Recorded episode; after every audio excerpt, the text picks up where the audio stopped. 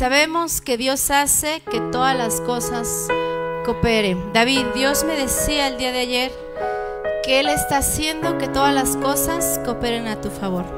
O sea, el hecho de que tú tengas Uber, el hecho de que se esté abriendo la puerta para un negocio, es porque Dios está cooperando para el propósito que tiene aquí. Pero fíjate, y son llamados según el propósito que Él tiene para ellos. Sabes, David, que tienes un llamado y que es el tiempo del cumplimiento del llamado. Entonces Dios me hacía sentir el día de ayer que Eva y David, Dios está cooperando para que ese llamado se lleve a cabo. Pero ¿qué significa cooperar? Que yo pongo de mi parte y Dios pone de su parte. Eso es una cooperación. Entonces David, esa es una palabra para ti para el domingo. Dios ya está poniendo todo para que puedas hacer el cumplimiento. Justo a tiempo. ¿Te ha pasado alguna vez que no llegas a tiempo a algún lugar? ¿A la escuela? Jamás, nunca. ¿A la iglesia? Ahí tengo las cámaras, ¿eh? Ah, me dice que no y me miente. ¿Tú sabes que los horarios de Dios son perfectos en nuestra vida? En Génesis, en la creación, nos habla de cómo Él creó los cielos, cómo Él creó la luz, pero también cómo Él creó la noche. ¿Quién es el creador del horario? Dios. ¿Me puedes dar la que sigue, por favor?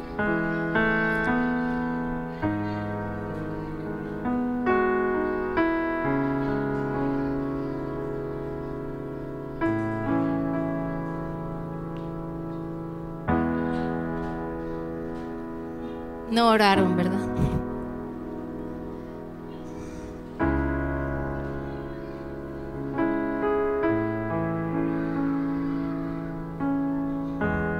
Bueno,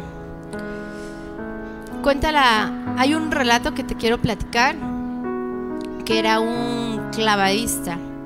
Tú conoces que esas personas se preparan, ¿no? Saben mucho de natación, se entrenan para los, este, los trampolines. Entonces, estaba leyendo esta historia y era una persona que se dedicaba a esto. Y tenía un amigo cristiano. A ver, ¿cuántos amigos cristianos fastidiosos, entre comillas por decirlo así, conocemos, que te compartían y te compartían y te invitaban a la iglesia, ¿no? Y te decían, vente a la iglesia. Y tú decías, ay, este me cae bien gordo. O tú eres así, eres de esos que comparte, comparte, comparte. Bueno, esta persona tenía un amigo cristiano que le compartía. Nunca quiso ir a la iglesia. Entonces un día estaba en la universidad y quiso ir a nadar a practicar. Pero era así como que las nueve más o menos de la noche cuenta la historia. Entonces se fue a la alberca de la universidad, pero ¿qué crees? No prendió la luz. Entonces se subió al trampolín aproximadamente unos 10 metros y se puso en la orilla dispuesto a darse un un clavado. Pero no eso extendió sus manos estaba preparando el clavado y vio la sombra. ¿Y qué crees que vio en su sombra? Vio la cruz de Cristo. Entonces se quedó pensando, o sea, ya se iba a aventar, pero se quedó así pensando, vio la cruz y se detuvo. Justo en ese momento se prendió la luz de ese lugar y adivina qué, la alberca estaba vacía porque le estaban dando mantenimiento. Qué impactante es que Cristo llega justo en el momento correcto. ¿Qué hubiera pasado si se hubiera aventado? Se mata. Pero así es Cristo en tu vida y en tu vida. ¿Lo has podido experimentar? Él llegó justo en el momento preciso. La que sigue, ¿me ayudan chicos? ¿Qué cosas no te gustan esperar? A ver, comenta con el que está a tu lado. La consulta en el IMSS, ¿verdad? Con los doctores. Ay, Dios mío. Es horrible, es un martirio. Por eso se creó la cadena de fast food, comida rápida, ¿verdad? Porque no nos gusta esperar. ¿Qué otra cosa no te gusta esperar, mujeres? La cola en el súper, en las tortillas. Mira, una vez me pasó con mi esposo que fuimos a comprar unos plátanos fritos. ¿Los conoces? Bájale un poquito porque tiene como que efecto. ¿Y sabes qué nos pasó? Por, por desesperada a mí, yo creo que la señora vio mi cara de, tu cara de desesperada cuando dices, apúrate, o sea, esto te dedicas, hazlo rápido, ¿no?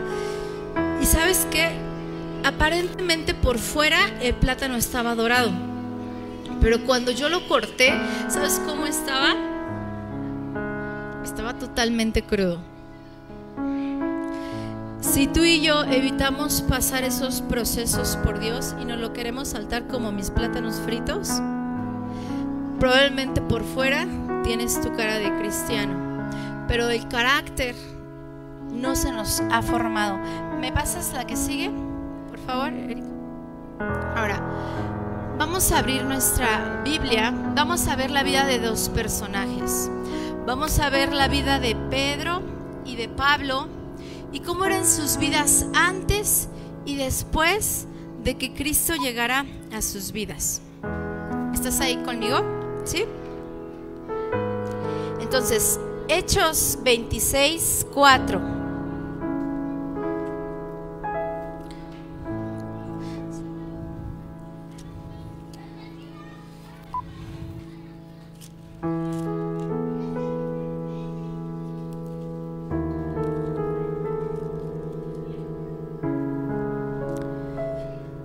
Ahora, la porción que yo te voy a leer es la porción donde se encuentra Pablo ante el rey Agripa, ya una vez que está siendo, que había sido encarcelado, lo llevan a juicio. Y él empieza a contar, a mí me impactó mucho todo el testimonio de lo que él hizo antes de conocer a Cristo. Mira, le voy a dar lectura para que ellos no muevan, porque creo que están teniendo problemas en la computadora. Yo te lo voy a leer para que no nos perdamos mucho. Yo solía creer que mi obligación era hacer todo lo posible para oponerme al nombre de Jesús Cristo. Por cierto, esto fue justo lo que hice en Jerusalén. Dale a la que sigue, por favor. Entonces, mira, es Hechos 26, 4. Te voy a contar un poquito de, de Pablo. Pablo era hijo de judíos él había crecido, o sea, desde, desde el vientre de su madre yo creo que escuchaba las enseñanzas. ¿Por qué libros se rigen los judíos? Por el Torah, muy bien. Él conocía perfectamente la ley, la ley de los, de los judíos, pero nunca había tenido un encuentro con él, con el Señor Jesús. Muchos de los que estamos aquí, tú me puedes recitar miles de versículos Muchos de los que estamos aquí, desde pequeños hemos conocido, o grandes hemos conocido, llevamos tiempo caminando con Dios, pero muchos de nosotros somos como Pablo. Hemos tenido un encuentro verdadero. ¿Cómo lo puedo yo saber? Porque en los tiempos de oración estás desconectado. Ya la presencia de Dios no te cautiva. ¿Cómo lo puedo saber yo? Porque me dices, ¿para qué voy a la iglesia si ya lo sé todo? Pablo lo sabía todo, pero no conocía a Cristo. Hay una gran diferencia. Pablo conocía la religión.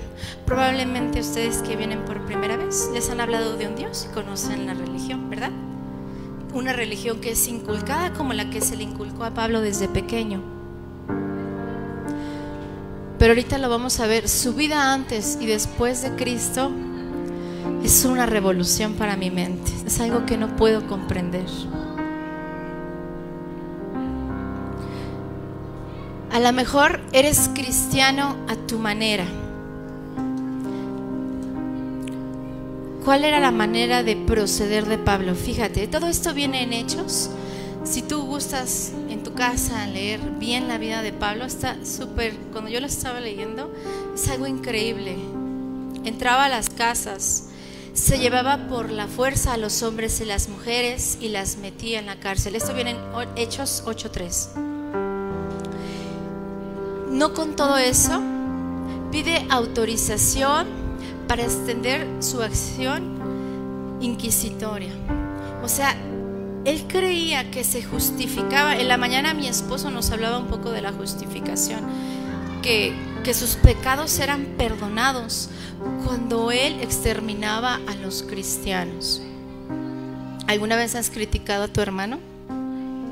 ¿Cristiano? ¿Sí? Es que para qué vas tanto a la iglesia. No se preocupe, yo las ¿Y tú también eres cristiano? O sea, es que ya lo viste, es que danza como prinola. O sea, eso ya se pasó de cristiano. Quiero decirte, el que no se ha pasado eres tú. Tú eres el que está tibio. Entonces, si podemos ver la vida de Pablo, quiero dejarte esto porque Dios me lo hacía sentir en muchos de nosotros. Tienes que conocer a Cristo. No puedes vivir con una religión. No puedes vivir solamente de palabras. Estamos en una iglesia donde experimentamos el poder del Espíritu Santo, los que queremos. Los que no están ajenos. Ahora vamos a la vida de, Pedro. Pedro era uno de los doce apóstoles. Él había caminado aproximadamente cuántos años con el Señor Jesús? Lo conocía aparentemente. ¿Tú crees que sí lo conocía? Fíjate, era tan íntimo con él que acompáñame a Marcos 6:37.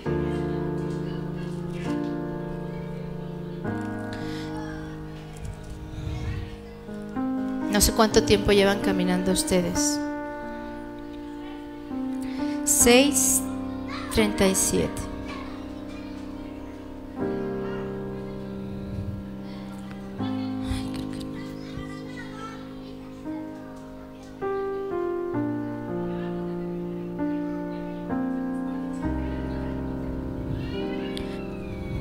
Mateo, perdón, 17.1.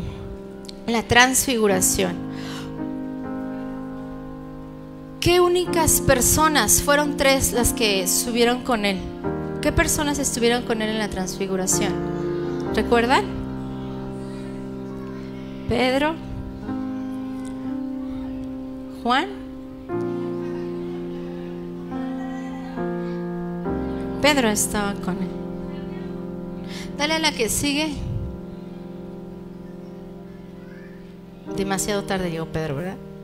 Pedro era un hombre que había caminado con Jesús. Cuando murió la hija de Jairo, Jesús le dice a sus discípulos, ustedes váyanse para allá. ¿Y a quién se llama? A Pedro, fíjate, a Pedro. En la transfiguración, ¿quién estuvo con él? Pedro. ¿Y quién lo negó? Pedro lo negó. ¿Por qué? Porque yo creo que realmente no lo conocía todavía. De hecho, en Juan 1.42, el título de, los versículos, lo buscas en tu casa, dice el llamamiento de los primeros discípulos. Y ahí aparece Pedro. Vamos a la que sigue. Te voy a poner unos videos porque quiero que vayamos a la parte más importante. El primer video que te quiero poner es de Pablo.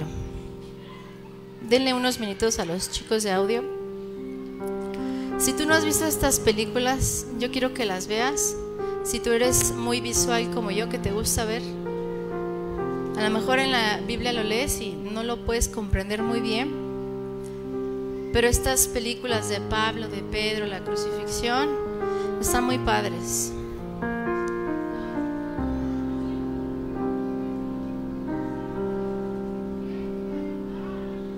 Ese es Pedro. Gracias sublime. Perfecto es tu amor. Buscando Todos los Vine a eliminar a cristianos esos los blasfemos. mataban, Haz lo que los sea necesario. encarcelaban. ¡Tomen lo que puedan! No me acobardarán. Ese El hombre ayer y sus yo- amenazas. Esta es mi En tierra. un grupo de pastoras yo Yo estaba también. Los investigando en Jerusalén. aproximadamente cuántos encarceló, cuántos mató, pero no hay datos históricos.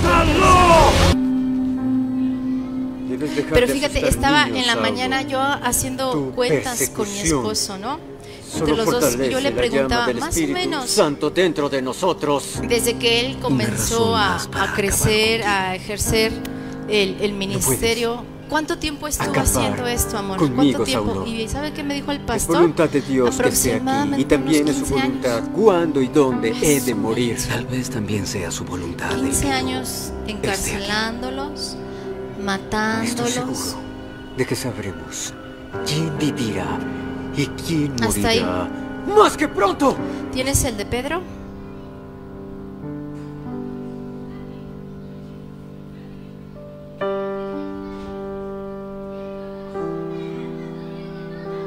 No, Pedro.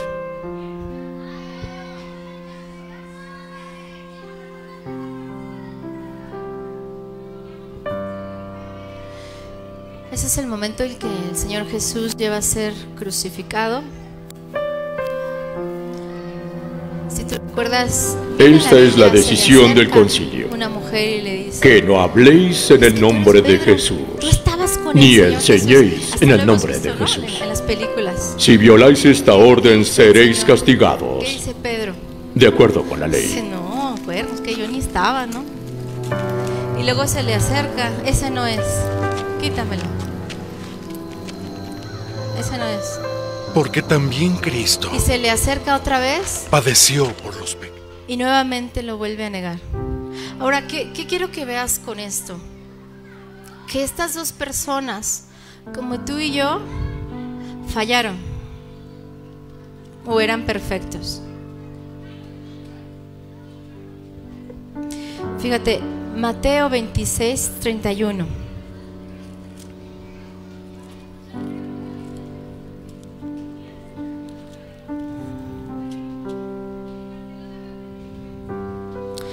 Pedro declaró, aunque todos te abandonen, yo jamás te abandonaré. Cierra tus ojos unos minutos. Cierra tus ojos, cierra tus ojos. Ciérralos. Ciérralos, no te distraigas. Muchos de los que estamos aquí hemos prometido y fíjate, esto es algo muy fuerte, por eso los niños tienen que estar en su clase. Muchos de los chavos que están aquí han prometido ya no fornicar con su novia. Le has dicho Dios, ya no quiero tener relaciones sexuales con mi novia, pero lo sigues haciendo. Muchos de los que estamos aquí, tú has dicho Dios, quiero ser un fiel congregante, o sea, ya quiero congregarme más. Y a la primera ya ni vienes a la iglesia. O vienes unos sí, tres no, y cuatro ya tampoco.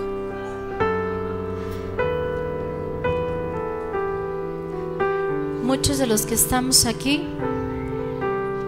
han prometido servirle fielmente al Señor.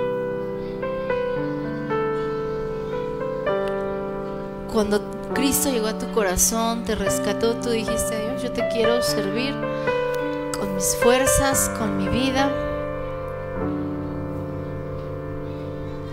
Han pasado 20 años, han pasado 3, 2.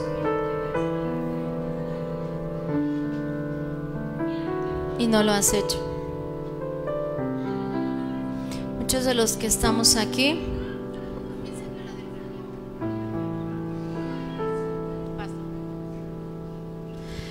De los que estamos aquí hemos prometido no apartarnos del Señor. Tú has dicho, Dios, pase lo que pase, pero que yo no me aparte de tu presencia. Y Dios me hacía sentir que hay muchos que están tan apartados, que hay muchos que están leyendo, que están viviendo como Pablo.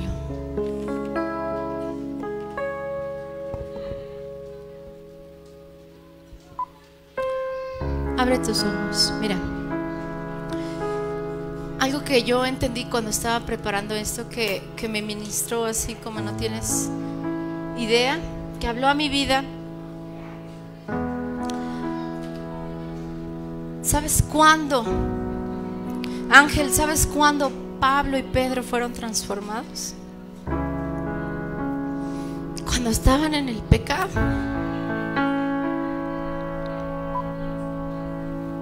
Cuenta la Biblia que caminó a Damasco. ¿Y qué crees que iba a hacer Damasco Pablo? Estaba buscando un escrito, un concilio para, para encarcelar a todos los a los cristianos. ¿Qué crees que hizo Pedro? Negó a Cristo. ¿Y cuando llegó Cristo a su vida fuertemente? Después de haberlo negado. Ese es nuestro Dios, ese es nuestro Cristo, ese es nuestro Salvador. Y la Biblia dice, dale a la que sigue, Rebe. A la que sigue. Segunda de Corintios 2, del 3, del 17 al 18. Que el velo, el velo fue rasgado. Y yo decía, ¿cómo, cómo Cristo pudo perdonarlos si los mataba? O sea, nos mataban. ¿Cómo Cristo pudo perdonarlos si los negó? ¿Cómo Cristo puede perdonarte a ti y a mí? Porque Romanos 5:20 dice, y me encanta, que donde sobreabunda tu pecado y mi pecado, que sobreabunda? La gracia.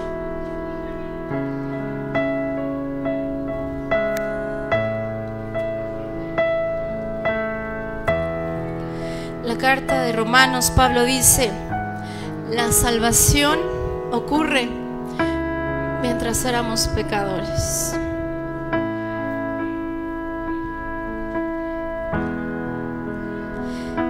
Y Cristo se le apareció a Pablo y lo dejó ciego literalmente.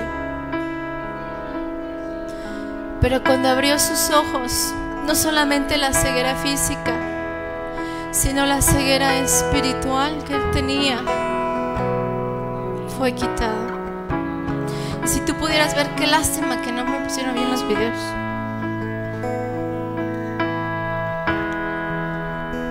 Pero si tú estudias la vida del apóstol Pablo, él fue un hombre que trastornó, o sea, la mayoría del Nuevo Testamento está escrita por él, todos los libros, aún estando en la cárcel.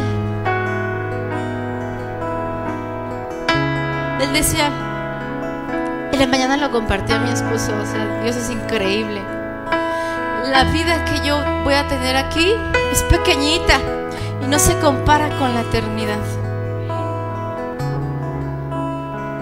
Pero iglesia, tú y yo necesitamos tener un encuentro con Cristo. Y Cristo llegó justo en el tiempo a la vida de Pablo y en el tiempo a la vida de Pedro. Mira, yo no sé cómo tú conociste a Cristo, pero en mi vida mi hermana estaba intercediendo por mí.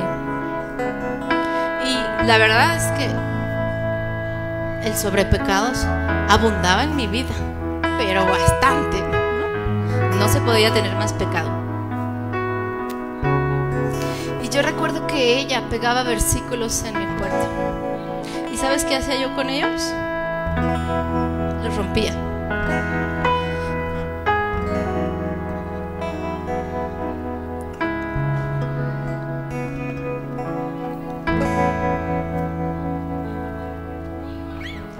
Y yo no quería conocer a Dios.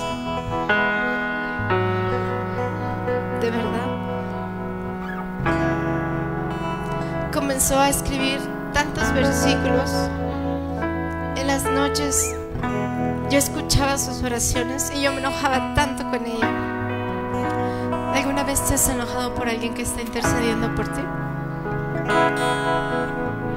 ¿O tú eres ese que se enoja? Aún peor, ¿no?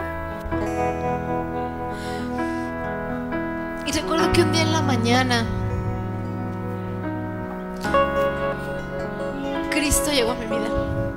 levanté y dije, no sé qué pasa, pero tengo que ir a la iglesia, no lo entiendo. Me paré sola, me vestí, me arreglé, llegué a la iglesia. Desde el momento que yo pisé la puerta yo estaba chillando, yo no sabía ni por qué, no sabía lo que estaba pasando, de verdad. Si tú has tenido, has vivido esto, sabes a lo que te, lo que te estoy hablando. O tal vez ya no lo estás viviendo porque ya te enfriaste porque Cristo no está llegando a tu vida. Cuando mi pastor, el pastor Carlos, que hasta la fecha sigue siendo mi pastor, estaba haciendo el llamado de salvación, que ahorita el pastor nos va a ayudar a hacer eso. ¿Sabes quién era la primera que estaba enfrente? Era yo. Y eso es recuerdo de ese día.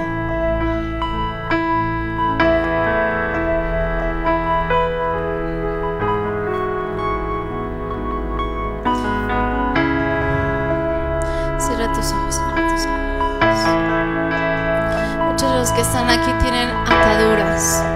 Las cadenas no han sido quebrantadas. Muchos de los que están aquí, el pecado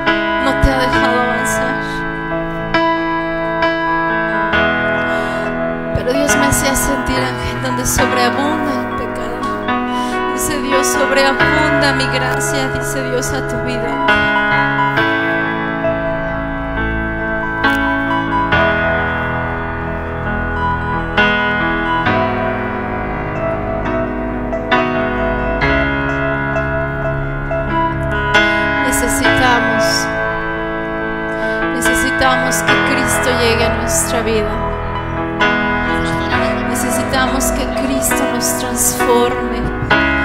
Traiga libertad.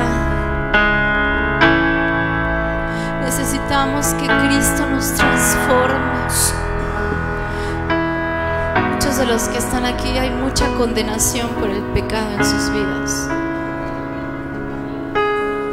¿Cómo es posible que veamos todo lo que hizo Pablo después de haber matado que no tenía no tenía condenación, había remordimiento, arrepentimiento?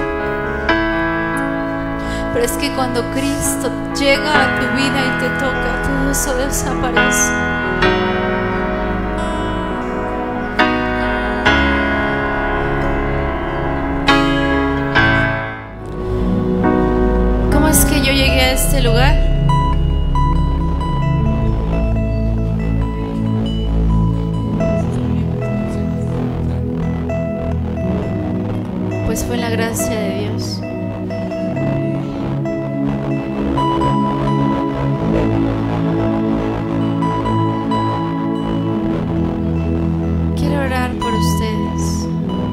Semana puse a algunas de mis hermanas a ayunar. Entonces quiero que cierres tus ojos mientras el pastor nos sigue guiando en este canto. En este canto es una realidad. Yo lo escuchaba y yo decía de verdad. Necesitamos que el velo sea quitado. Necesitamos que el velo sea quitado. Muchos estamos muy cómodos en nuestro lugar. Muchos estamos muy cómodos. Es tiempo. Es tiempo de servir. Es tiempo de servir. Es tiempo de comprometerse. Es tiempo de decir. Es tiempo de regresar.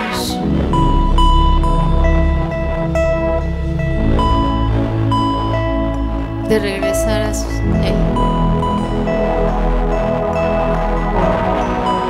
Probablemente tú no has podido con el pecado.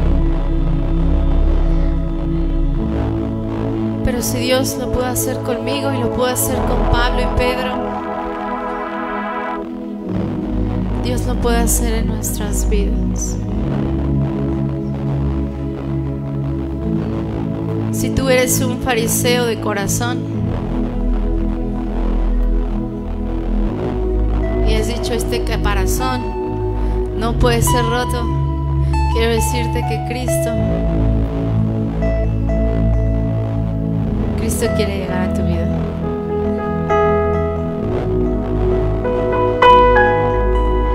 Vamos, ven aquí enfrente, cierra tus